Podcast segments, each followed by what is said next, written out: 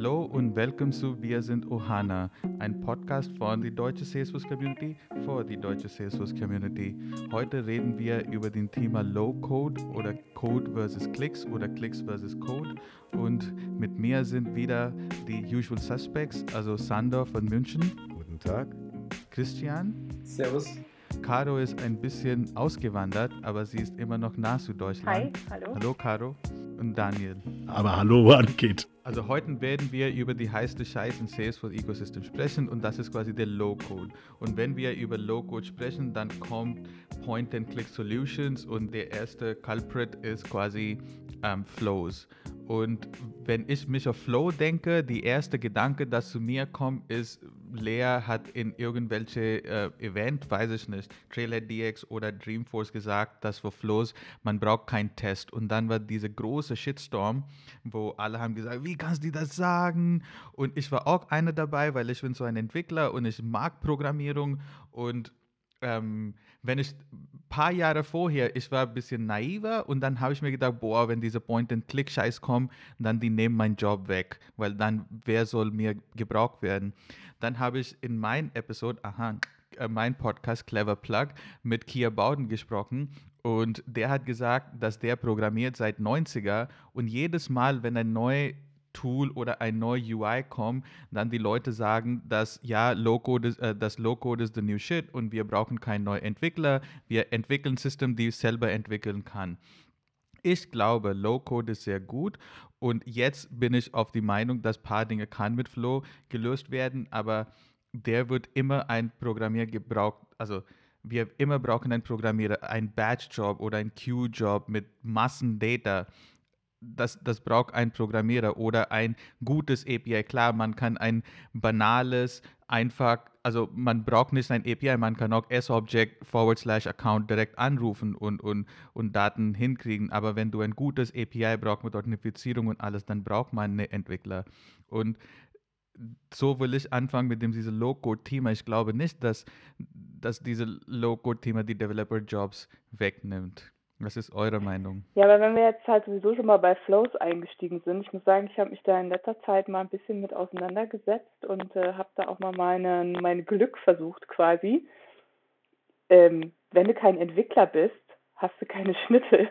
Jetzt mal ganz ehrlich, also ich finde nicht, dass Flows in all ihren Facetten so einfach sind, dass du nichts von Code verstehen kannst und sie trotzdem zum Laufen bekommst. Und zwar so, dass sie effizient laufen und auch laufen, ohne dass sie etwas anderes zerschießen. Ja, ich glaube, also wenn wir einen Schritt zurück machen, ist ja die, die spannende Geschichte ähm, für mich bei Trailer DX war, ähm, und das ist, muss man ja sagen, ähm, vor vier Jahren noch die Konferenz gewesen, wo alle diese schwarzen T-Shirts mit I Love Code ähm, anhatten. Parker Harris übrigens nicht, der hatte damals auch schon kein äh, I Love Code T-Shirt an, der hatte ein Lightning-Symbol auf dem T-Shirt. Ähm, aber alle anderen hatten diese I Love Code T-Shirts und das war ja dieses Jahr genau gar nicht das Motto. Dieses Jahr war ja das große Motto ähm, No Code und ähm, No Code. Ähm, da ist mit Sicherheit Flow die eine Plattform, die Salesforce meint. Aber da sind ja auch andere Low-Code-Solutions ähm, mit drin verbunden. Ähm, Einstein Automate und alles, was sich unter diesem äh, eher Umbrella-Term verbindet, ähm, Composer. Ähm, das ist eine ganze Tendenz auf der Salesforce-Plattform zu sagen, wir machen jetzt alles Low-Code, wir machen alles accessible, wir machen, ähm, das übersieht man glaube ich auch, wir machen einen, äh, kommen mit einer Marketplace-Idee wieder daher, äh, wie man Komponenten für diese Low-Code-Solutions vertreiben kann als Partner. Äh, aber eben auch mit diesem Claim, ähm, man braucht ja gar keine Tests dafür. Ähm, das scheint irgendwie so zu verfangen, auch wenn ich gar nicht so richtig glaube, dass das ein, ein Shitstorm war oder ein Riesenshitstorm. Das ist unsere Blase, die glaubt, dass wenn man irgendwie so einen Tweet absetzt und sagt, hä, die hat gesagt, man braucht keine Unit-Tests, ähm, das halten, halten wir, glaube ich, in unserer relativ kleinen Welt schon für einen Shitstorm. Ich habe hab mich auch tierisch drüber aufgeregt über diesen, diesen Spruch. Aber ich glaube, das, das kommt in, das ist für Salesforce, glaube ich, nicht das große Problem, wenn jetzt hier die 200 Köpfchen, die wir hier so sind, ähm, sagen, da braucht man keinen Unit-Test, die Schweine. Ähm, das, das wird nicht passieren. Aber ich, ich frage mich halt so ein bisschen, was ist diese, ähm, ist diese Vision, funktioniert die? Da habe ich, so, hab ich eine ähnliche Haltung wie Caro. Ich habe das Gefühl, wir gehen in, in eine Richtung, wo wir sehr, sehr mächtige Tools schaffen, die wir oder die zumindest marketingtechnisch in, in relativ, äh, relativ unbefangen in die Welt geworfen werden, damit man irgendwas mitmachen kann. Das, das wollte ähm, ich nämlich gerade fragen. Ich hätte da eine provokante These, die ich gerne beantwortet hätte. Meint ihr, dass Salesforce bestreben, diese ganze Low-Code-Plattform voranzutreiben, wirklich das Ziel ist, um, ich sage jetzt mal blöd gesagt, Entwickler arbeitslos zu machen? Oder ist es einfach eher eine Marketingmasche, um einfach die Rechtfertigung zu haben, dass man innovativ ist, dass man sein Produkt verkauft und dass man einfach wieder was hat, um, um, um was herzuzeigen. Ja, ist das vielleicht auch ein Match auf die anderen Plattformen, die Wettbewerber sind? Also ich glaube, wenn wir müssen mal so ein bisschen gucken ähm, in Richtung Microsoft ähm, zum Beispiel, ähm, wo es einfach Lösungen gibt oder Oracle, wo es Lösungen gibt, die nach der wir, wir als Partner zumindest im Vertrieb auch gefragt werden. Wo ist denn das von Salesforce, was das kann? habt ihr so einen BP, äh, BPML-Modeller dabei, mit dem man Businessprozesse modellieren kann. Und dann sind wir mit Flow eigentlich schon eher so auf der Seite, wo die grafische Repräsentation jetzt keinem, keiner Konvention entspricht, ähm, was man da so als Match zeigen kann, aber so richtig exakt das gleiche ist es halt auch nicht. Und ich glaube, daher rührt der Druck. Ich glaube, es geht gar nicht um uns Entwickler oder ähm, wer, wer was machen kann. Ich glaube, es geht eher um Feature-Parität mit Wettbewerb und trotzdem irgendwie geiler zu sein. Ja das ist halt auch irgendwie was, was man ja businessseitig beobachten konnte in den Jahren vorher, wo Salesforce immer gesagt hat, nee, wir brauchen keine Industry Templates. Und Ach auf ja, einmal ja. kamen die Financial Services Clouds aus dem Busch und weiß ich nicht, Manufacturing Cloud und wie sie alle heißen, weil man gemerkt hat, die Kunden möchten nicht mehr alles selber bauen. Flexibilität ist das eine, Convenience ist aber das andere.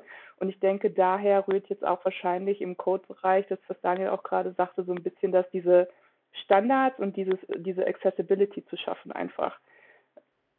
Ja, ich glaube, das ist die ganze IT-Industrie. Ich meine, habt ihr Webflow gehört?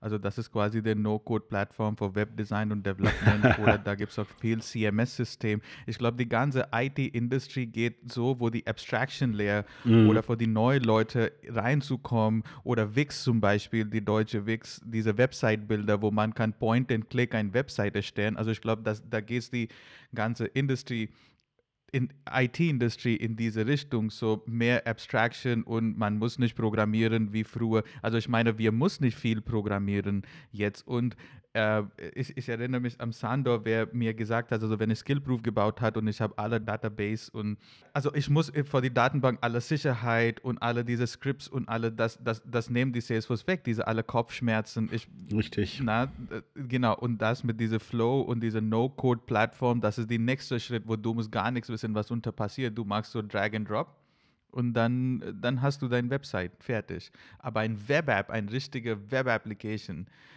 das nicht. Aber die Frage ist, was bauen wir in Salesforce? Brauchen wir ein richtiges Web-App? Also meistens bauen wir nur Integrations. Ne? Salesforce spricht mit System A, dann spricht mit System B und dann ist die Datenvergleich. Das ist quasi unsere Bread and Butter. Es ist nicht der letzte äh, coole Mist, äh, den Salesforce sich jetzt mit Low-Code auf die Fahnen geschrieben hat, sondern wenn wir jetzt ehrlich zu uns selbst sind, ist es der erste coole Mist, den sich Salesforce mit auf die Fahnen geschrieben hat. Ja, ähm, No Software ähm, bedeutet, an, äh, war natürlich ein Teil von äh, keine, keine lokalen Softwareinstallationen oh ja, und all sowas, ähm, war aber auch schon damals auch ein Teil von, ja, Business soll halt so einfach sein wie Amazon-Webseite und das bedeutet, ich muss halt viel klicken können. So, und äh, wir, wir haben ja lang immer schon auch von Point, also von Klicks versus Code gesprochen. Ja, das war so die, äh, oder ist immer noch eine, eine gängige Sprache. Und es ist ja sicherlich nicht falsch zu behaupten, dass Salesforce ähm, da kontinuierlich investiert hat. Und jetzt in letzter Zeit haben wir auch ganz, ganz viele ähm, Updates zu Flow gesehen. Ja, und das, das wurde jetzt mal wirklich hübsch gemacht. Ich, finde, man hat aber halt noch keinen Innovationsgrad erreicht mit Flow. Ja, die, die, die, die Idee dahinter ist ja schon lange auf der Plattform. Jetzt können wir halt Components noch einbauen. Äh, das Ganze ist vielleicht ein bisschen flexibler geworden. Äh, aber das ist wirklich das, was Caro halt gemeint hat. Diese, wir, wir verlassen langsam so ein bisschen diesen Customizing Space. Ja, die Leute glauben nicht mehr ans Customizing, weil ihnen selbst das schon zu komplex und zu teuer ist. Ja, ähm, das Leben deswegen von der Stange. Das gibt dann immer so einen Clinch, weil am Ende wünschen sich scheinbar äh, viele deutsche Kunden immer noch ihre Customized Solution am Ende des Tages, ja, ähm, was dann halt zu den Implementierern irgendwie bei, bei zu Aufwänden führt. Ja, es ist, es, ich habe noch wenig, wenig Kunden erlebt, die sagen, ich nehme das so von der Stange und ändere lieber meinen Businessprozess. Ja, das, das kommt halt auch nicht vor. Ähm, und äh, die, der, der, die, die Konkurrenz, die Daniel erwähnt hat, finde ich auch sehr, sehr spannend. Ich denke da auch sofort an Microsoft Power Automate, ähm, wo, wo, halt auch das Versprechen da ist, naja, wenn du früher ein bisschen mit Office-Tools umgegangen hast und ein bisschen E-Mails oder sowas verschicken musst, dann kannst du dir das ganz leicht zusammenklicken als, als Microsoft Business User.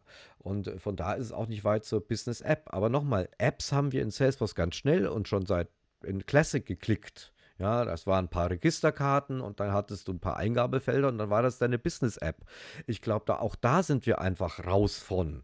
Ja, sondern die Leute wünschen sich da ein viel geführteres Erlebnis. Und ob Flow das äh, bringen kann, weiß ich gar nicht. Ich äh, setze fast schon mehr auf, auf OmniStudio und OmniScript, also das, was mit Velocity zugekauft hat, weil ähm, das von vornherein davon ausgeht, dass man erstmal eine coole UI bauen will, wo irgendwie Daten rein und raus fließen. Ähm, und dass das so der Entry Point ist, während du bei Flow, so wie Caro das halt auch schon erwähnt hast, eigentlich, nur, also nicht eigentlich, sondern du bist beim Programmieren mit anderen Mitteln. Ähm, es ist gar nicht so, es ist Low-Code, weil man keine Buchstaben schreibt, ja, aber die Challenges sind ansonsten ähnlich oder dieselben. Ja, Richtig, so ja.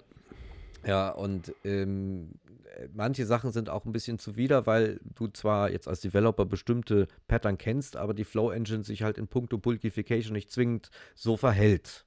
Ja, so dass es tatsächlich eine bessere Pattern sein kann, dass du sagst, ich lasse meinen Flow per, per Process Builder einmal feuern, ja, weil ich so auf jeden Fall die Bulkification, die die Plattform mitnimmt, äh, komplett ausnutzen kann und mir den Flow sehr simpel bauen kann, ja, sodass ich mir gar nicht so viel über anderes Zeug Gedanken machen muss. Auch ein wichtiges Thema dabei ist die äh, Flow also die wie viele Elemente darf mein Flow haben, die halt bei größeren Records-Anzahlen schnell erreicht werden, wenn du da zwei oder drei Loops drin hast. Das sind auch so Erfahrungswerte, da kommt man, glaube ich, erst nach und nach hin. Ähm, und ich glaube, man, man muss da schon nochmal das Bild breiter machen, äh, weil Low-Code Solution heißt ja auch, dass ich vielleicht viel mehr und besser, auch wenn ich jetzt nicht gehört habe, dass das äh, super toll funktioniert, ähm, uh. Swagger mit, mittels Swagger APIs und ähm, ähnlichem einfach schnell, äh, angeblich schnell irgendwelche Integrationen basteln könnte. Ja, wo ich halt früher schon irgendwie ein paar Zeilen Code gebraucht habe und ein bisschen Hirnschmalz, was passiert wann. Ich frage mich halt dann immer, ne? Welches Problem löse ich damit? Also welches, welches Problem für den Menschen, der da vorne sitzt, das verwendet und bezahlt, löse ich damit, dass ich dahin mich als Salesforce entwickle und habe ich als Person, als Business-User, der ja seine Geschäftsprozesse darauf abbilden möchte, davon irgendwelche Vorteile? Ich weiß es nicht. Ich bin da zwiegespalten, weil am Ende des Tages ist es für mich wie ein Handy oder ein Auto ich will, dass das funktioniert und was dahinter passiert, ist mir relativ wurscht. Und ähm, ist aber halt die Frage, ne? soll das mehr bedeuten, ja, ich habe jetzt dann auch äh, für kleinere Implementierungen zum Beispiel mehr Flexibilität, weil man mir mehr Tools an die Hand gibt, für die ich angeblich weniger Expertise in bestimmten Bereichen brauche? Oder fange ich dann an, mich da in irgendwas zu verstricken, wo es dann nämlich, ich auch jetzt auf LinkedIn hat jemand gepostet, ähm, Admins sollten auf keinen Fall Flows bauen, weil die haben ja überhaupt keine Ahnung von Code, riesen Shitstorm Nummer zwei. Ich meine, da gehen halt so äh, die Meinungen so ein bisschen auseinander und ich weiß halt nicht für mich, wie ich das einordnen soll. Ich glaube, ein, ein wichtiger Punkt ist, ähm, ich glaube, das Thema Komplexität. Weil ich kann mir ehrlich gesagt nicht vorstellen, dass die beste No-Code, Low-Code-Plattform ähm, komplexe Prozesse besser darstellen kann, wie wenn das jemand macht, der einfach ein Softwareentwickler ist, ein Softwareingenieur. Deswegen heißt es ja, kommt es ja auch, es ist ja ein ingenieurmäßiger Beruf. Ich würde mal sagen, das hängt ganz stark davon ab, was du auch gerade gesagt hast, Caro, dass vielleicht ähm, mit einfacheren Use Cases, dass man sich schnell behelfen kann, dass man dann ein Tool hat, das probat äh, eine Lösung anbietet, dass ich dann auch noch warten kann, das nicht allzu ausufern ist, aber ich kann mir ehrlich gesagt ähm, auch nicht vorstellen, dass wenn ich wirklich einen komplexen Prozess habe, dann habe ich halt eine Tapete äh, mit meinem Flow-Builder gebaut und ob das dann jemand warten kann und verstehen kann, Ob das so viel besser ist wie mit Code, das sei jetzt mal dahingestellt. Und ich glaube, deswegen ist so ein bisschen die, die Krux an der ganzen Geschichte, dass wenn ich ganz, wenn ich komplexe Sachen habe, dann ist das, was ich benutze, auch komplex. Ähm, das heißt, ich muss eigentlich bei mir selber anfangen, um zu sagen, okay, kann ich dann an meinem Prozess, an meinen äh, tausend Variationen, an, meinen, an meiner Vorstellung, wie die Welt zu funktionieren hat, vielleicht sollte ich da anfangen zu schrauben, um das sozusagen zu, ja, zu standardisieren oder zu, ja, einfach diese ganze Verästelungen oder Komplexität rauszunehmen. Und dann habe ich vielleicht eine gute Möglichkeit, das mit so einer No-Code-Solution äh, äh, irgendwie auch ordentlich umzusetzen. Aber ich glaube, wenn der Kunde die komplexesten Szenarien machen will, dann hilft einfach, kannst du mit Code Scheiße bauen und kannst du mit Flow Scheiße bauen. Also ich glaube, man kann es nicht, um das nur kurz dazwischen zu schieben, nicht komplett auf den Kunden schieben, weil es ja auch Kunden gibt, die sehr, sehr viele gesetzliche Bestimmungen einzuhalten haben, die sie sich nicht aussuchen können. Ja. Ähm, es ist für uns äh, als Ingenieure manchmal so einfach zu sagen, ja, dann mach halt deine Idee einfach oder den Prozess einfacher. Ich glaube nur, der Mensch, der es am Ende wirklich entscheiden kann und wissen muss, ist, ist halt der Kunde. Und äh, am Ende möchte ich jeden Kunden glücklich machen können. Genau, aber. Ähm, oder aber, glaube auch, dass man mit Salesforce viele Leute glücklich machen kann. Aber genau dieses Argument aus der Erfahrung raus sind aber genau die Industrien, die hochreguliert sind, die Richtung Enterprise gehen, da verwendet keiner irgendeine Low-Code-Solution, sondern da wird eigentlich immer, immer sehr, sehr viel gecodet, weil man eben genau das einfach verstanden hat, dass es viel, viel besser ist. Ähm, Komplexitäten, wenn ich halt nicht drum rumkomme, klar, das ist natürlich, äh, da hast du vollkommen recht, dass man kann nicht alle Kunden über einen Kamm schauen, aber gerade je mehr Enterprise, desto mehr wird gecodet. Das ist einfach meine Erfahrung. Ja, also ich glaube, es sind drei verschiedene Dimensionen, die wir da haben. Die eine Dimension, die kann man mal außer Acht lassen, ähm, warum macht Salesforce das? Salesforce verkauft Lizenzen und verkauft diese die Vision von, von Innovation und ähm, es ist einfach, ähm, du brauchst SaaS äh, lebt natürlich davon, dass du das Gefühl äh, bekommst, du kaufst ein fertiges Produkt und musst dann fast nichts mehr rein investieren. Und genau diesen, ähm, genau diesen Impetus bedient das im Endeffekt ja vertrieblich auch. Alles fertig und dann kannst du noch die Low-Code-Tools drauf und bist mit ein bisschen Klick-Klick ähm, bei, bei deiner Software. Das, ist, das können wir zur Seite schieben, das können wir nicht lösen, dieses Marketingbild. Ähm, zweite, zweite Punkt ist am Ende, was machen wir damit und wie bringen wir irgendwie komplexe Sachen in, äh, in Flow. Und wir machen das ganz intensiv in den Projekten und wir kommen ähm, immer wieder mit solchen riesigen Tapeten raus, äh, auch indem wir Invocable Methods machen, indem wir LWCs für, äh, für Flows schreiben und so weiter. Also tatsächlich echte Software in Flow einbauen dann kommt man trotzdem immer noch an diese Punkte, ähm, den Sandor jetzt angerissen und im äh, Nebensatz gemeint hat, aber noch nicht gesagt hat. Nämlich, wie macht man, wie bricht man das denn eigentlich rauf? Wie, wie modularisiert man das denn so, dass der Flow in kleinere Bausteine aufgeteilt wird und sich verschiedene Pfade sich dann zusammenbauen kann. Das geht nämlich auch gar nicht so einfach in Flow. Da braucht man dann wieder den Process Builder, der die Sachen startet, weil der Flow selbst kann das gar nicht, ähm, andere Sachen instanzieren. Ähm, zumindest im, äh, in den relevanten Dingern, nämlich den, den, ähm, den äh, Before and After Update, ähm, äh, wie heißt das? Record, äh, Record, Record, Record Triggered Flows, danke. Ähm, das, ist die, äh, das ist der eine Bereich. Und dann sind wir beim dritten Bereich, den Sandro angesprochen hat, weil du hast ja theoretisch auch Umgebungen, wo du ähm, qualitätsgesichert und, äh, und auch beweisbar äh, qualitätsgesichert arbeiten musst. Und da kriegst du dann das Problem mit den Unit-Tests, die Anke ähm, eingangs besprochen hat. Wenn du da, wenn du nicht irgendwie qualitätsgesichert ähm, mit auch automatisierbaren Methoden und nachprüfbaren Methoden das Ganze testest, dann hast du halt ein gewisses Problem. Also ich habe ja gar keine guten Lösungen dafür, aber ähm, ich kann nur sagen, wir versuchen das, ähm, auch weil es Kunden gerne sehen wollen, dass man, dass man sich in diesem Bereich bewegt jetzt Enterprise, rede jetzt von den kleineren Enterprise und den größeren äh, Mittelstandskunden, wo, wo das schon verfängt, so diese Botschaft, das ist jetzt alles einfach, das ist alles Low-Code, wir wollen kein Customizing, so diese alte SAP-Welt, äh, wo man so vor dieser von diesem ABAP-Monolithen sich äh, so sitzen fühlt. Und dann kommt Salesforce und verspricht alles neu, alles Klick, alles User-Interface ähm, da wollen viele schon erstmal gerne mit. Wir wollen den Standard, das höre ich ganz oft, äh, macht erstmal nur Standard und Customizing nur da, wo es wirklich nötig ist. Das ist ein ganz interessantes Verständnis auch, was Customizing überhaupt ist auf unserer Plattform. Und da gehört es ähm, da gehört es schon noch dazu, dass man mit Flowbilder ähm, durch die Tür kommt, weil das halt hilft zu vermitteln, das ist eine einfache Lösung. Sie ist ja auch aufwandsärmer. Und ich möchte ja auch mal kurz, also lass mich kurz ausführen, wieso ich diese pointierte Aussage hier erstmal treffe. Weil wenn ich jetzt, ähm, und ich habe gerade einen guten Vergleich, ich baue gerade ähm, zum ersten Mal so richtig LWCs und versuche da halt auch natürlich ein bisschen äh, an sowas wie Wiederverwendbarkeit zu denken. Und äh, konkret geht es bei mir, ich möchte einen Multi-Step-Wizard bauen, eigentlich so das klassische Flow-Thema. Ja, weil du sagst, da gibt es einen Next-Button und Previous-Button und jetzt fragst du dich, wieso baue ich den äh, überhaupt in Code? Naja, Kurzfassung, weil wir Ansprüche an diesen Wizard haben, die sich jetzt gerade nicht einfach in Flow abbilden lassen oder ohnehin Custom Code äh, sagen und dann noch nicht mal unsere vollen Vorstellungen treffen. Außerdem sind wir sowieso ein ISV-Bude ähm, und haben nichts per se gegen Code. Aber da kann ich ja streng genommen sagen, naja, ähm, Natürlich muss ich bei Flow und den Komponenten weniger testen. Im, Im Sinne von, bei einer selbstgebauten LWC muss ich jede, böse gesagt, jeden Change-Händler testen, den ich auf irgendeinem User-Input habe. Also ein User gibt Text ein in irgendeinem Eingabefeld, daraufhin soll irgendwas passieren. Dafür brauche ich streng genommen Text, einen Test. Ähm, du wirst aber eben nicht hingehen und sagen, wenn ich eine, eine Flow-Input-Screen äh, habe, dass ich da irgendwelche äh, Tests schreibe, die genau das tun, nämlich äh, gucken, ob diese Inputs tatsächlich da landen, wo ich glaube, dass sie landen müssen. Ja, das, das ist ein, eine Form von Unit-Test, die du in Flow nie schreiben würdest.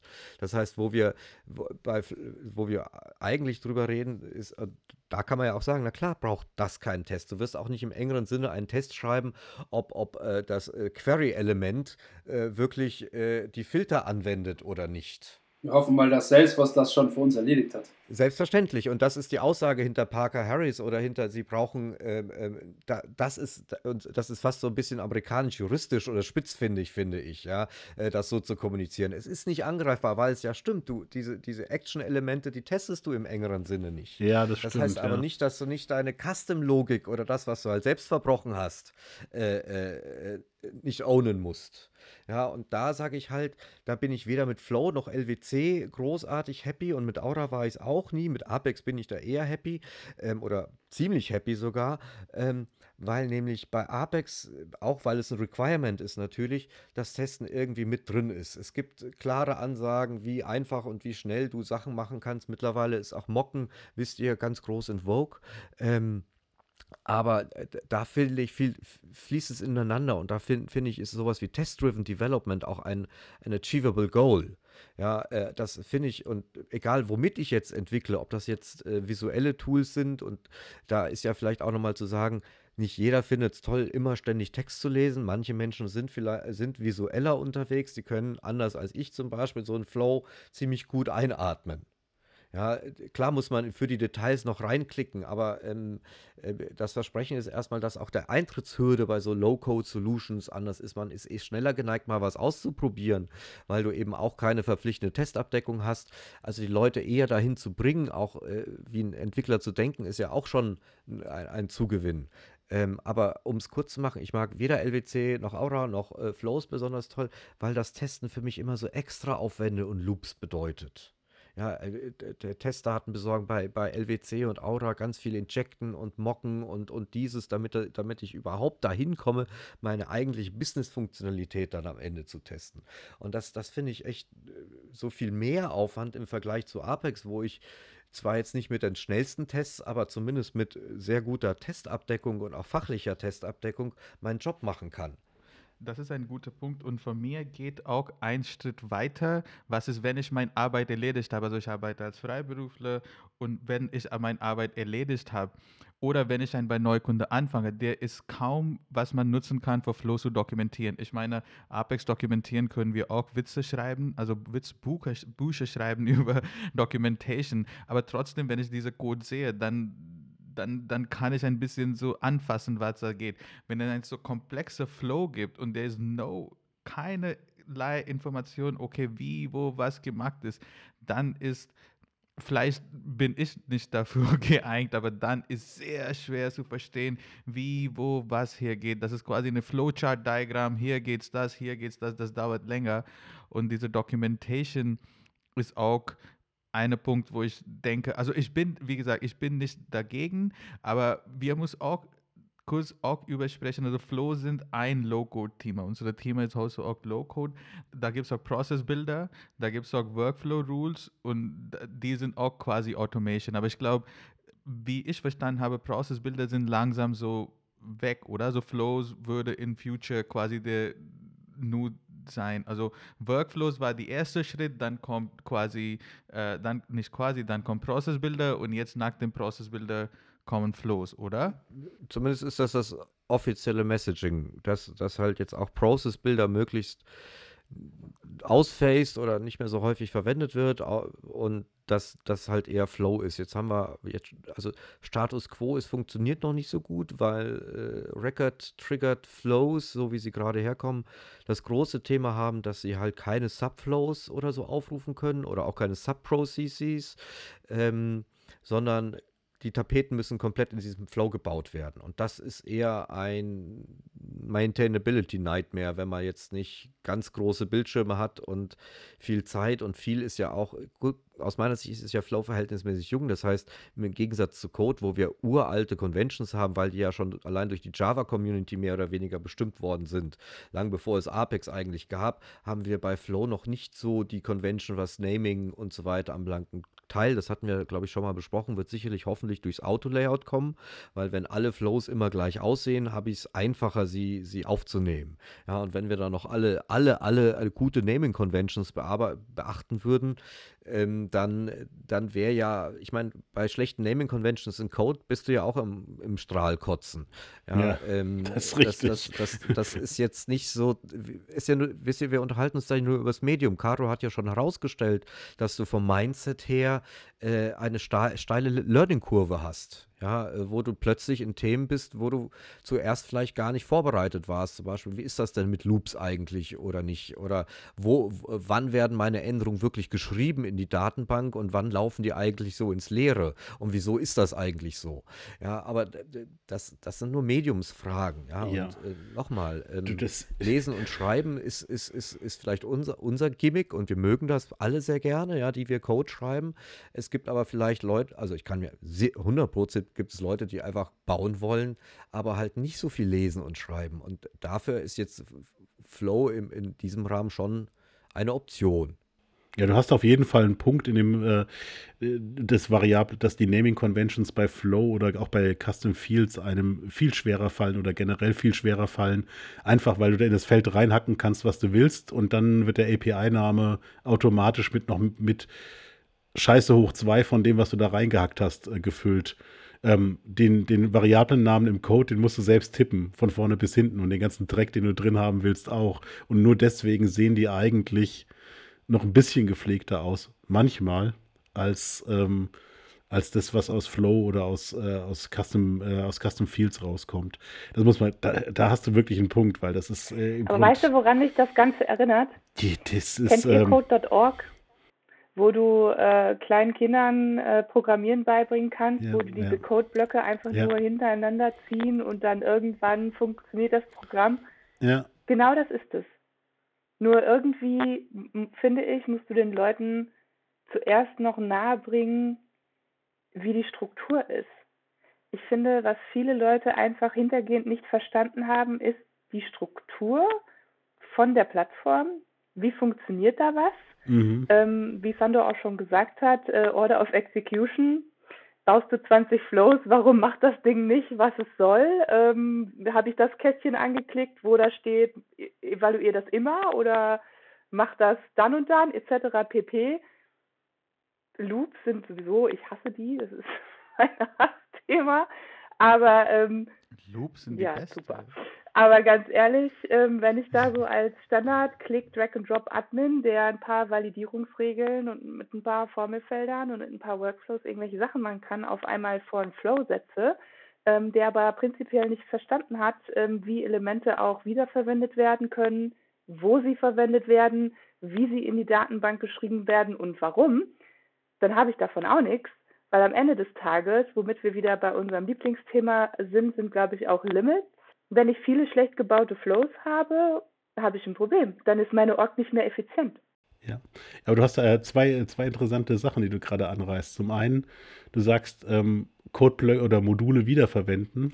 Das ist ja gerade eines der Themen, was, äh, was die Record-Triggered Flows momentan nicht schaffen. Nämlich einen Baustein zu bauen, den du dann wiederverwendest. Den müsstest du in Code bauen, damit es geht. Ähm, weil du halt eben den, den Flow nicht, die, die, den Flow, der die Arbeit macht, nicht nochmal starten kannst aus dem Record-Triggered Flow großes Defizit, müsstest du einen Process-Builder bauen. Und der andere Punkt, das finde ich noch viel spannender, dass du darauf hinweist, ähm, Code.org ähm, setzt ja im Grunde genommen auf eine alte Idee auf, die da aus der Linux-Welt kommt, ähm, mit einer Programmiersprache, die Scratch heißt. Das sind diese Bau äh, visuelle ba Programmierung und Bausteine und Sachen bewegen und so. Und das hat schon vor, vor ewigen Zeiten eigentlich so die Idee gehabt, so Lerncomputer und visuelles Programmieren für Kinder und Kinderprogrammiersprache zum Fliegen gekommen, so richtig ist das nie. Also ich weiß nicht genau, wie ein Hour of Code tatsächlich funktioniert in den USA. Meine Kinder haben, das, haben da riesig Spaß mit gehabt, eine Zeit lang, aber halt eben auch nur im Sinne von die Eisprinzessin mal ein Stück drehen lassen. Die haben nicht den, den Twist gekriegt, da irgendwie mehr draus zu machen. Ähm, wo der Gedanke, den finde ich gerade ganz interessant, weil du den äh, wie du den angestoßen hast, weil ich habe mich gerade gefragt, hat das dazu geführt, dass Leute mehr programmieren lernen? Ich glaube fast nicht. Ich glaube, das ist so die Idee von, von Technikern, die sich gedacht haben, wir machen jetzt eine einfache Programmiersprache, übersetzen das in einfache Paradigmen und bringen das Leuten bei. Und dann wäre die, der Transfer zu Salesforce wäre, kriegen wir, bringen wir äh, Engineering mehr Leuten bei, indem wir die Programmiersprache wegnehmen und das mehr accessible machen oder zugänglicher machen. Ähm, sehe ich gerade aktuell auch irgendwie nicht so richtig, weil das halt eben immer noch irgendwie zu komplex ist. Und ich, also da fühle ich mich jetzt tatsächlich echt in so einem, so einem, so einem Limbo, wo auf der einen Seite das Tool noch nicht stark genug ist, um so ein richtiger Prozessmodellierer zu sein. Und auf der anderen Seite schon so, so komplex ist, dass du ähm, ja dann auch programmieren könntest. Das ist mir irgendwie, da weiß ich, fühle ich mich gerade nicht so richtig zu Hause.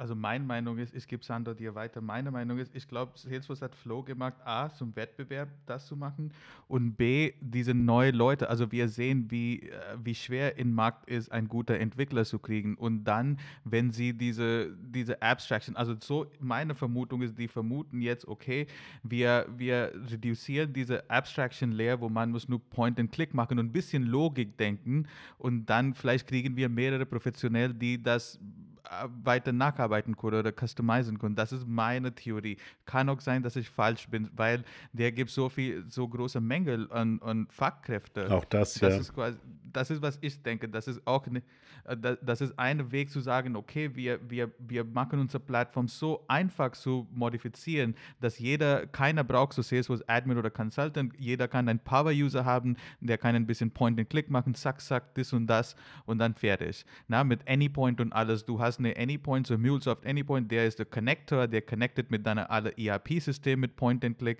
oder du hast eine Talent, ich finde Talent super. Und weil Talent kannst du auch viel mit Point and Click machen. Uh, und, und, und dann hast du Salesforce diese Seite, dann mit Flows hast du einen Invocable Method und was weiß ich, ein API und dann fließt dein Data von A nach B nach C und dann zurück C, B, E.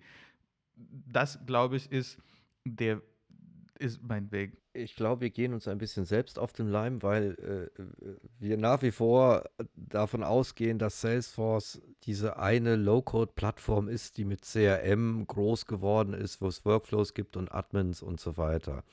Äh, Salesforce ist mittlerweile ein Konglomerat von Firmen, ähm, die ganz unterschiedlich agieren und ganz unterschiedliche Schwerpunkte setzen. Und äh, was allerdings gleich geblieben ist, wir haben immer noch dieses Unified Marketing.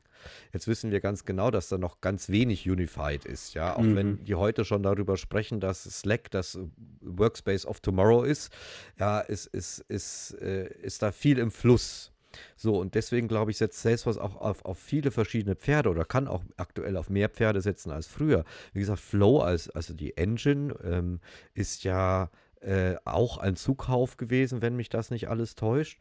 Und ähm, äh, schon sehr, sehr lang auf der Plattform. Hm, richtig. Ja, jetzt ja, wurde es halt so ein bisschen, so ein bisschen grunderneuert, hauptsächlich auch ästhetisch und äh, viele, viele Klicks auch insbesondere reduziert. Also du brauchst weniger Klicks, um, um ans Ziel zu kommen.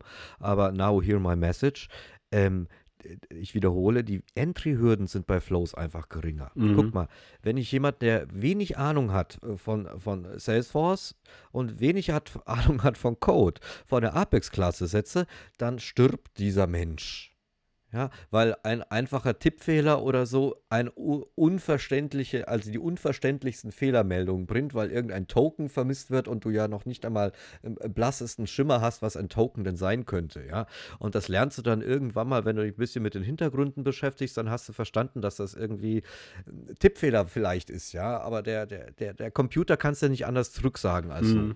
Okay, das, diese Art von, von, von Fehlern und Blockaden und Hürden hast du halt in Flow nicht. Wenn in Flow was äh, kaputt ist, dann liegt es halt äh, tatsächlich an, an deiner Custom-Logik sozusagen oder halt im gröberen Konzept mit, du kennst dich nicht gut genug mit dieser Plattform aus, die du, die du da benutzt. Ja, das kann im Apex-Developer, der syntaktisch perfekt arbeiten kann, aber auch sehr gut passieren. Ja, wenn, wenn der eben die Plattform nicht kennt.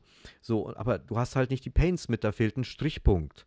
Ähm, oder du, du, äh, die hast du nicht. Du hast andere Paints natürlich schon. So ein äh, DML im Loop ist einfach auch in, in Flow eine, eine doofe Idee. Ja, ähm, äh, das sind aber Geschichten, die haben halt nur mit der Plattform zu tun und damit, weil eben es so wenig Distanz gibt zwischen der Datenbank und dem, was dein Business ist, äh, beschäftigst du dich sehr, sehr eigentlich um die Kernthemen. Also entweder dein Business selbst und die Logik dahinter oder halt tatsächlich Plattformthemen, die du einfach ownen musst, früher oder später. Oder gibst sie halt ab. Aber was du halt nicht ownen musst, ist halt die ganze Syntax und all, all diese Vielzahl an Klassen und Methoden und Submethoden und, und, und, weil die Elemente in Flow eine überschaubare Anzahl bieten. Mhm. Ja, und natürlich sind wir uns auch einig, Best Practices wie Naming Conventions und, und dass du Variablen wiederverwendest und nicht alles mit Unterstrich 1 und Unterstrich 1.1 irgendwie da im, im Flow Manager zu finden ist, das, das, ist, das ist dann Handwerkszeug. Ja, ähm, da finde ich, könnte Flow auch besser werden in Sachen ähm, ähm, intuitiver machen, sodass ich nicht so viel tippen muss. Aber wenn du mal anfängst, da wirklich äh, äh, ähm, Guidelines aufzusetzen, dann äh, ist für mich immer noch so, dass ich finde, na, mit einem Variablennamen in Apis kann ich fast genauso viel sagen wie mit äh, fünf ausgefältet, ausgefälteten Meta-Informationsfeldern auf so einem Flow. Aber die brauche ich im Grunde auch alle, um den am Ende des Tages nachvollziehbar zu machen. Für wen auch immer der das äh, dann zu maintainen ist. Ja, also wenn du das wirklich nutzt äh, in Flow und wirklich alles ausfüllst und akkurat ausfüllst und up-to-date hältst, dann hast du halt auch die Dokumentationsfrage ein bisschen erschlagen, weil die Dokumentation halt am Element steht. Mhm. Und dann musst du dich nicht fragen, ob die in, in Confluence, Atlassian, auf einem Wiki, GitHub, sondern sie ist halt in place. Mhm. Ja, ähm, und im, im, bei einem Entwickler hast du dieselbe IDE-Erfahrung. Ja, du hoverst halt über Methode und wenn die irgendwie einen Apex-Doc hat, dann wird der sinnvollerweise eingeblendet. Ja, also auch äh, da, wo ich es brauche. Die Dokumentation ist nicht im dritten Bildschirm und ich muss fünfmal nachschlagen, sondern sie ist da, wo ich gerade arbeite. Das heißt aber, natürlich muss man Flow ernst nehmen und jedes Element dann auch ernst nehmen und als ein Stück Arbeit betrachten und es halt pflegen. Mhm das ist halt mehr Arbeit, klar. Ja, es ist äh, äh, geklickt ist das schnell, aber gepflegt und gut aufgebaut, das ist halt auch Arbeit. Immer noch weniger als Code. Ja, äh, nichtsdestoweniger, was ich vermisse, ist halt, dass, dass das Testen einfach gemacht wird. Das würde ich mir von der Plattform wünschen. Ja, egal, was ihr mir da zur Verfügung stellt, um Enterprise-Business-Logik abzubilden, macht euch auch Gedanken darüber, wie ich dem Kunden garantieren kann, dass das wirklich so funktioniert, wie er das möchte. Ja, das heißt, Testdaten beschaffen, auch wieder wegschaffen, all sowas. Ja, ich, ich, was, Du kannst ja vielleicht initial mal in Produktion äh, wirklich alles testen. Äh, ansonsten, äh, sobald das läuft, kannst du ja nicht auf, auf Teufel komm raus zwingend für alles Testrecords erstellen, weil da halt echte Integrationen dranhängen und, und, und, und. Ja, ähm, das heißt, du kommst wahrscheinlich nie wieder dazu, das wirklich end-to-end -end irgendwann mal durchzuklicken oder zu testen. Und dann kommen halt die schnellen Änderungen über Flows oder Process Builder dahinter. Ähm, wo halt auch technisch kein Test-Requirement dranhängt und schon äh, wird es halt schwierig. Und du, mhm. du, musst halt auch sagen, äh, jeder, der jetzt 17 Automatisierungsmethoden äh, kombiniert, ähm, wer soll das über die Zeit dann wirklich maintainen? Also ich glaube, du musst dich halt gerade äh, committen und ich bin komplett hinter äh, Daniel und das ist auch das Letzte, was ich jetzt für eine Weile sagen möchte, ist, diese Limbo-Phase dauert für mich schon ewig an. Ja, in dieser Limbo-Phase bin ich, seitdem Lightning Experience angefangen hat. ja, wo, wo sich jetzt hier das eine Framework die Hand gibt in die anderen Frameworks, ähm, wo äh, ständig nachgezogen wird, welche Komponenten wie mit was kompatibel sind, äh, wo es immer noch ein Haufen Plumbing-Arbeit ist, diese, diese Sachen wirklich in Flows äh, sichtbar zu machen, äh, wo du ganz viel Monkey-Code brauchst. Mhm. Ähm, und am Ende ist das vielleicht auch das böse Versprechen in die Partnerwelt mit Flows. Am Ende des Tages, weil du dich nicht eben nicht um Syntaxprobleme kümmern kannst, musst du nur einen Menschen lang genug davor hinsetzen, der für günstig genug Geld ja. arbeitet und das so lange klickt, bis es halt funktioniert mhm. für alle angegebenen Testfälle. Mhm. Ja, aber du musst ihm halt nicht Apex beibringen oder, oder Klassen oder Methoden oder sonst irgendwas. Mhm. Das ist halt ein ganz böses, böses Argument für äh, verhältnismäßig günstige Arbeitskraft, die mit Trial and Error so lange hinbügelt, bis es halt geht. Ja, kein schlechter Gedanke tatsächlich weil wir ja auch, wir, wir vergessen ja, also ich, ist ein bisschen polemisch, dass ich eingestiegen bin und gesagt habe, hey, auf TrailerDX, ähm, was mal die Entwicklerkonferenz war, haben wir gar nichts Entwicklermäßiges gesehen, was ja nicht ganz richtig ist. Wir haben sehr wohl was gesehen mit, äh, mit Functions, wo ähm, auch kommunikativ das Heavy Lifting an Programmieren hingeht, ähm, mit alten Enterprise-Sprachen, äh, mit einer alten Enterprise-Sprache wie Java und mit der neuen Enterprise-Sprache ähm, Node.js. Ähm, da ist ja durchaus was da. Ne? Und die, die, die Übergabe eigentlich in, in, in moderne Programmierung oder klassische Enterprise-Programmierung. Und da geht so ein bisschen so jetzt das Schisma auf, bleibst auf der Plattform, dann machst du das bitte hier in, in Flow und bleibst du nicht auf der Plattform, dann gehst du bitte raus in eine, ähm, in eine Landschaft, wo du eine richtige Programmiersprache und, und, hast. Das, guck mal, Salesforce waren jetzt die ersten, die eine freie und offene JavaScript-Developer-Zertifizierung äh, gemacht haben. Ja? Mhm. Da gibt es sonst von keinem Enterprise-Anbieter meines Wissens nach. Ähm, und die, die, haben auch gerade angefangen, eben, so baut man eine Node-App. Ja, da muss ich mich doch fragen, ja, um Gottes Willen, ich habe doch eigentlich Salesforce angefangen, damit ich eben keine Node-App mehr bauen muss. Nicht, ja? nicht, oder, genau. Oder irgendwas ja, genau. auf Heroku. Also Heroku ist ja dasselbe Thema gewesen. Da, da, da, haben wir halt noch gesagt, ist Infrastruktur und Pass und sonst irgendwas. Aber jetzt sind wir einfach bei Salesforce, Blog, Developer Blog sagt, so baut man eine Node-App. Ja, und dabei finde ich, haben sie zwar State-of-the-Art-Module benutzt, aber viel zu wenig über was sind denn so Security-Aspekte von, ich habe meine eigene Node-App, äh, mhm. äh, die als Service funktioniert, gesprochen. Und äh, das meinte ich mit Salesforce ist im Flux. Ja, vor zwei oder drei Jahren, was hätte mich da interessiert, wenn auf Developer-Blogs da steht, so baue ich eine Node-App? Da hätte ich gesagt, nee, nee, Entschuldigung bitte, das, das ich mache mach halt Salesforce.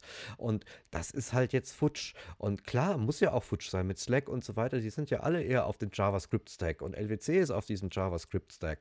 Und ähm, Quip. Apex bleibt Quip Apex, auch. weil äh, auch, ja, und Apex bleibt Apex, weil das halt schon da ist und auch äh, da bleiben wird. Ja, ähm, da floriert ein ganzes Ökosystem drauf. Aber so der große Tech-Stack für Salesforce ist, glaube ich, äh, JavaScript Node, und ja. Node und überhaupt das, was, also nicht, also diese Browser-JavaScript, sondern einfach Server-Side, also Node-JavaScript, ähm, ähm, und daran müssen wir uns ein bisschen gewöhnen oder unsere Nischen, fürchte ich, suchen in dem äh, noch florierenden Bereich der, der klassischen äh, Salesforce-Paradigmen, äh, sage ich jetzt mal. Aber da müssen wir, glaube ich, auch eine neue Sprache finden, wenn wir sagen, wir, dann sind wir halt irgendwie CRM. Ich weiß gar nicht, wie du es sagen sollst.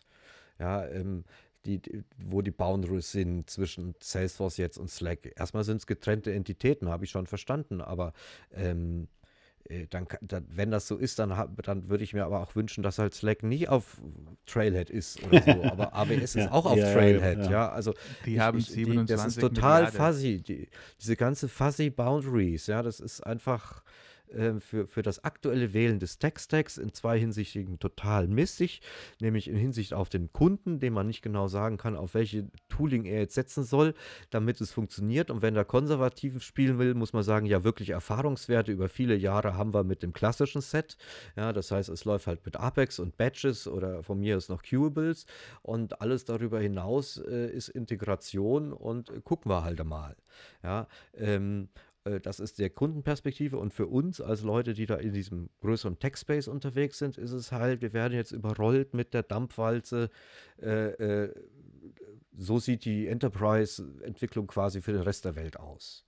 Ja, ähm, machst du entweder C-Sharp, äh, Java oder halt JavaScript und jetzt machst du, sind wir halt bei, auf dem JavaScript-Stack äh, erstmal committed, bis Salesforce, was weiß ich, oder Microsoft fusionieren. Versteht ihr das? Meine ich. Das ist, Salesforce ist jetzt einfach zu groß, um diese Vision von Unified Plattform in irgendeiner Zeit wirklich zu delivern. Das wird immer nur ein komisches Versprechen sein Ja. und bleiben müssen. Ich glaube, die ganze IT-Industrie jetzt viel auf JavaScript und Node.js setzt oder auch auf Deno, wenn der rauskommt. Aber kurz kommen wir zu dem Ende. Ich würde gerne sagen, dass wir zusammenfassen, was unsere Gedanken sind über Low-Code. Ich glaube, Sando hat sehr viel zusammen schon gefasst. Ähm, meine Meinung im Low-Code ist, ich glaube, dass, ähm, ja, also ich habe mit Flows nicht so viel bis jetzt tun gehabt, aber ich denke, vor Kleinigkeit zum Beispiel in kleine Orgs, das ist auch von Org abhängig, wenn so ein kleiner Org mit 50, 60 Leute Nein, glaubst du nicht, Daniel? Weil Daniel schüttelt hier. Sprich, sprich ruhig zu Ende, aber wir haben, äh, wir, wir haben sehr große Applikationen in Flow gebaut mit, mit Code und mit, äh, mit LWC natürlich, um das auch ähm, mit einem akzeptablen User-Interface und mit akzeptabler Logik irgendwie zu machen, aber Nee, meine Meinung, ähm, ich kann dir durchaus sagen, was ich sagen wollte, ist, wenn es kleine Use Case ist, wenn irgendwas offen ist, schick ein E-Mail. Also das meinte ich von dem Kle- quasi eine kleine Use Case. Aber wenn ein großer Use Case ist, wenn das öffnet, dann das muss verändert werden und das muss geändert werden und das muss gecheckt werden. Hm. Dafür glaube ich, ist immer noch Apex und Ja. so, aber wenn ein kleiner Use Case ist und mit meiner Meinung nach, also again, ich bin so klein, frei, ich, ich bin nur in kleine, also ich, ich spiele in dritter Liga, du spielst in die erste Liga, weißt du? Und deswegen bei uns ist so kleine Orgs und kleine Use Cases und da kann man Flow sehr gut nutzen. So irgendwas passiert, schick ein E-Mail. Gut, mit Flow sehr schnell gemacht, kann ich auch mit Single E-Mail Message machen, aber mit Flow ist auch einfacher. Und ich glaube, diese ich, ich, ich bin jetzt, ich bin quasi jetzt in der Viewer Seat. Also ich bin nicht da drin, ich bin so ein Seat, wo ich gesagt, okay, ich schau mal, wie die IT-Industrie in Gesamt entwickelt mit dieser Webflow und Wix und alle diese Website-Tools, äh, was passiert. Ähm, ich weiß, dass ich das gut machen kann und ich bin in mich selber ein bisschen mehr sicher und ich weiß, dass der will immer ein Job sein für einen Programmierer oder ein guter Programmierer und deswegen bin ich von dieser Seite sicher. Aber ich glaube, diese Low-Code-Thing, ich bin, ich bin nicht nur von Salesforce, sondern von der ganzen IT-Industrie quasi äh, nicht nur in Limbo, sondern wie gesagt, ich bin ein, ich bin ein Beobachter, also ich sitze mit einem Viewer-Seat und schaue mich mal, was passiert. Das ist so meine jetzt so. Und wenn ein Kunde sagt, hey, wir wollen da schnelle Lösung, dann mache ich mit dem, mit dem Flow. Ich habe nicht viel dagegen, obwohl früher, ich war viel anti so Click, ich war mehr so, ich war mehr so Code-Type in Hardcore und muss alles so dokumentiert sein und mit Unit tested und so. Aber Christian, du hast lange nicht gesprochen und du bist auch ein Hardcore-Programmierer wie ich, soweit ich dich kenne. Was ist deine Meinung nach, was ist deine Zusammenfassung? Naja, Salesforce öffnet sich ähm, anderen Sprachen, weil wir schon gehört, Node.js äh, ganz groß im Kommen. Ähm, das heißt, da wird man nicht drum rumkommen und ähm, hat ja, sagen wir mal blöd gesagt, auch ein bisschen den Vorteil, dass man ja jetzt nicht so festgefahren ist auf Salesforce. Also ähm, wer weiß, wie es, also ich glaube nicht, dass Salesforce verschwinden wird, aber ähm, wenn man in der Branche arbeiten möchte, dann ist es sicherlich nicht verkehrt, ähm, auch zum Beispiel genau so eine JavaScript-Zertifizierung zu machen, die ja jetzt nicht Salesforce, also klar, sie wird von Salesforce delivered, aber es ist eben nicht Plattformwissen, sondern es ist tatsächlich JavaScript-Node-Wissen. Ähm, das heißt, das ist sicherlich ähm, nicht verkehrt, da äh, sich in der Richtung auch weiter zu orientieren. Ansonsten, Mai, ich finde die ganzen Low-Code-Geschichten total spannend. Ich finde es selber, äh, ich nutze zum Beispiel Node-RED auch für meine Hausautomatisierung zu Hause, was letztendlich auch so ein bisschen wie ein Flow-Builder ist. Also das macht schon Spaß, mit den Sachen zu arbeiten. Nur wie gesagt, es kommt halt auf den Use Case drauf an. Je komplexer es wird, irgendwann hast du halt auch keinen Spaß mehr mit äh, so einer Low-Code-Solution. Und von daher habe ich jetzt keine Angst, dass mir diese Tools irgendwie äh, den Spaß am Programmieren verderben. Und ich finde eigentlich genau den Ansatz, den Daniel gewählt hat, das ist eigentlich für mich auch, ähm, wo ich sage, das ist da, wo es eigentlich hingehen sollte. Ich habe einfach verschiedene Bau, Bausteine und ich nutze für jeden Baustein die Technologie, die eben für diesen Baustein genau das Richtige ist.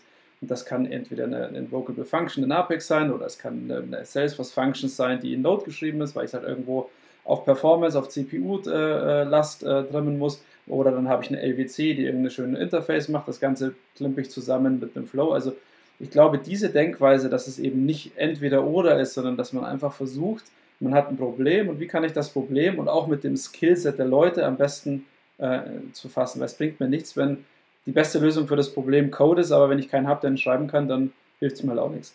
Und deswegen finde ich das eigentlich schon sehr spannend, was da passiert.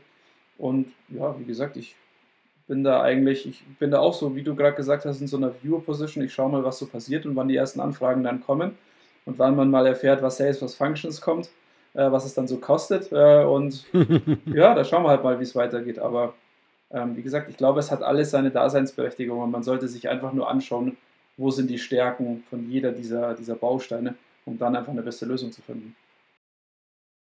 Ja, also bin ich äh, völlig dabei. Ich denke auch, dass sich die Zukunft noch ein bisschen mehr modularisieren wird, was ich gar nicht so schlecht finde. Ich denke nur, dass man vielleicht sich dann auch jetzt mal für eine Nische entscheiden muss. Ich weiß nicht, wie lange das so weitergehen kann, dass jeder alles kann, dass man von allem irgendwie Bescheid weiß. Ich glaube, wir haben. Ich kann kein Visual Force, ich oute mich.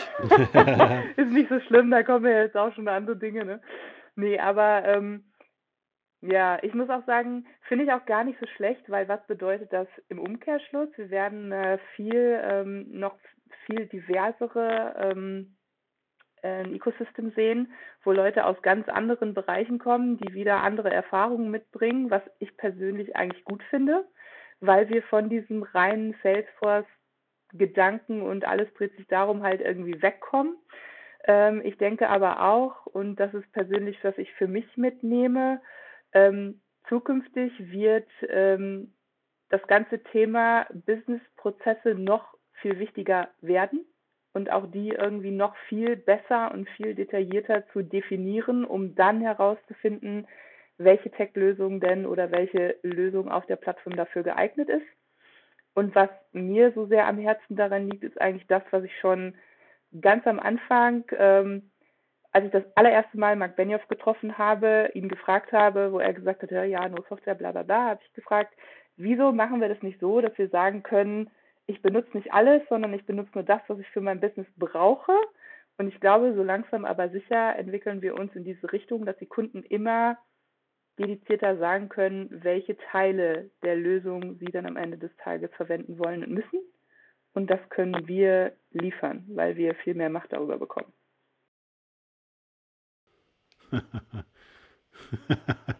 ähm, ja, das war jetzt, äh, war jetzt auf jeden Fall äh, relativ starke Schlussworte von Caro, weil das ist tatsächlich eine, eine interessante Facette. Aus meiner Perspektive, ähm, ich versuche irgendwie so diesen Blick drauf zu vermeiden, ähm, als ob wir jetzt äh, so zuletzt die La Gaslaternenanzünder des, äh, der Softwareentwicklung wären, die um ihren Job fürchten. Ähm, ich glaube, da, da, können wir alle äh, drüber stehen und sagen, okay, die Welt wird nicht schlechter, wenn wir nicht mehr Apex entwickeln. Vielleicht wird sie nicht besser, das kann ja durchaus auch sein, aber schlechter wird es nicht, wenn ich jetzt nicht Apex schreiben muss.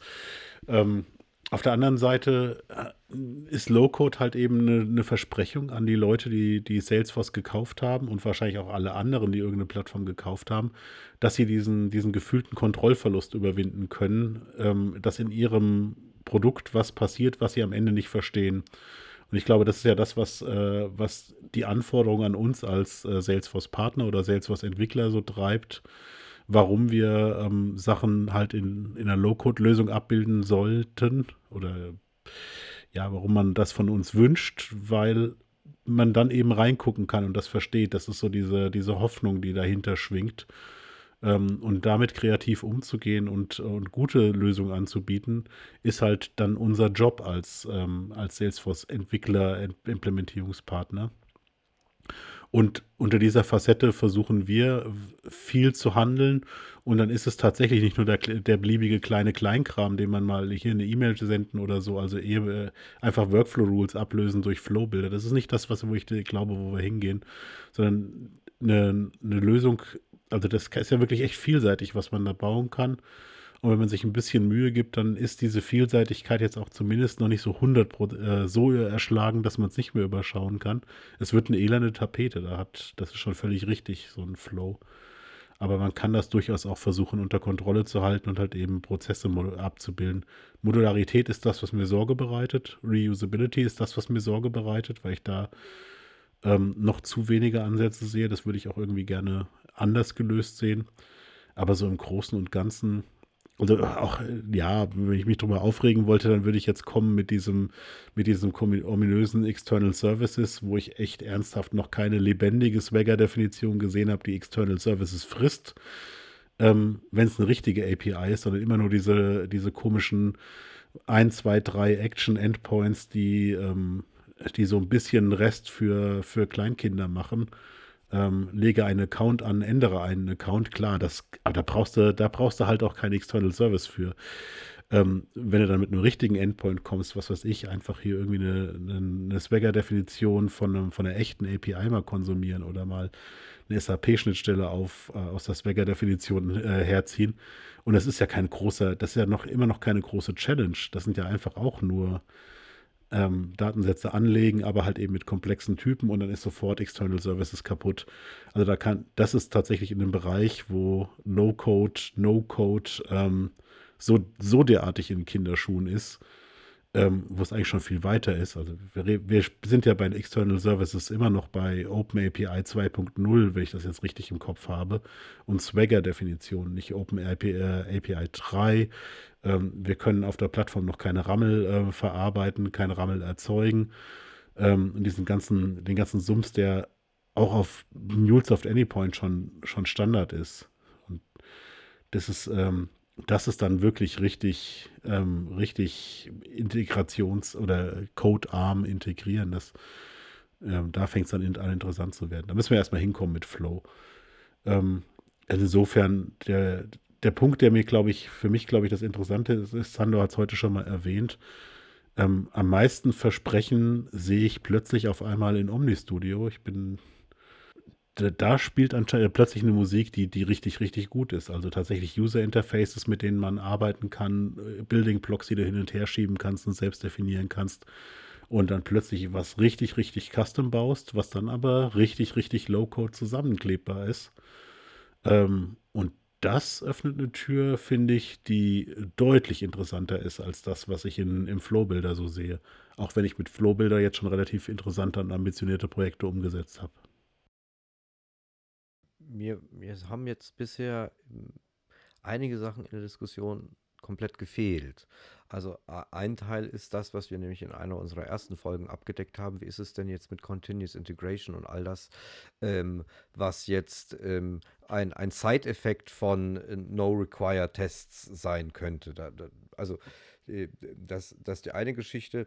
Ähm, also auch, wie können da Reviews zum Beispiel stattfinden? Äh, wie mache ich da meine Quality Assurance auf, auf solchen Flow-Gebilden?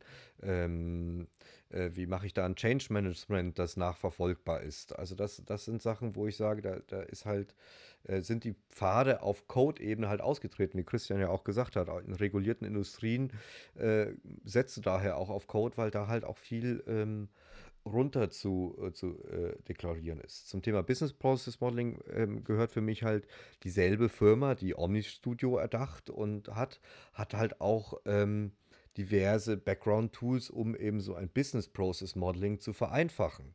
Ja, also bestimmte Arten und Weisen, Batches äh, zu, äh, zu, ähm, ähm äh, zu feuern und zu ordnen und ähnliche Geschichten. Also in, in den ganzen Velocity-Technologien äh, auf der Plattform spielen eine äh, Spiel, dass sie wieder zurückgekauft wurden, spielen für mich eine sehr, sehr spannende Rolle. Aber gerade halt at, a, at an extra cost und immer noch als Managed Package. Also das wird noch ein bisschen dauern, bis wir da alle was von haben. Und ich hoffe sehr, dass wir alle was davon haben werden.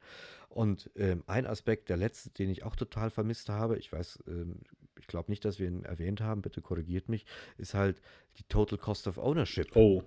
Ja. Ja, ähm, und ich habe hauptsächlich positive gehör Töne gehört, wie, ja, wir haben verschiedene Tools und jedes, jedes, jedes, äh, äh, jedes Pflänzchen bekommt sein eigenes Töpfchen und jedes Töpfchen äh, wird eigens bemalt, wie das halt so richtig ist von einem Spezialisten. Ähm, aber das heißt ja, ich brauche ja eine Riesenlatte an Teams und Experten, denn ich kann ja keine anständige Expertise aufrechterhalten für Enterprise-Apps, die ich irgendwie auf einem offenen Webserver in irgendeiner Form äh, äh ähm, äh, präsentiere, ähm, dass das dann äh, plötzlich halt ähm, äh, dasselbe ist, wie ich habe in meiner Org eine Component gebaut. Nein, ist es eben nicht. Ja, du bist ja für viel, viel mehr verantwortlich plötzlich, wenn du so einen Service Layer irgendwie hochziehst und, und maintainst und warten musst. Ähm, da sind ja so und so viele Aspekte, äh, Security ganz vorne mit dabei, ähm, die ich halt on-Plattform nicht habe. Ja, ähm, und da sind ja auch dann Legal-Aspekte mit dabei, ganz schnell, die ich ja dann auch ownen muss und so weiter und so weiter und so weiter.